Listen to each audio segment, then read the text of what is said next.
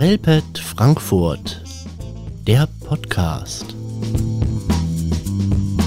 Zebra von Julia Ocker, Animationsfilm 2013, drei Minuten.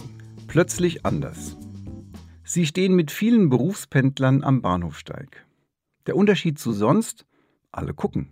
Zu ihnen. Vielleicht, weil sie im neckischen Schlafanzug hier stehen, dem mit den Bärchen? Doch bevor sie wegrennen können, wachen sie auf.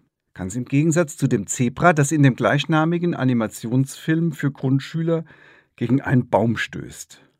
Mit der Folge, dass die Streifen verrutschen. Wie sieht das denn aus? Also wieder gegen den Baum gerannt, diesmal rückwärts. Leider erfolglos. Die Streifen sind nun Wellen. Auch in die Höhe springen, Salto machen und aufstampfen bringt sie nicht wieder in die gewohnte Ordnung. Alles nicht so schlimm.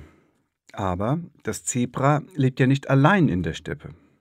So wie wir nicht allein in der Schule sind, wo man nicht weiß, was einen erwartet, wenn man neu in eine Klasse kommt. Oder eine neue Brille trägt, eine Zahnspange. Oder ein neues Kleidungsstück sein eigen nennen darf oder muss.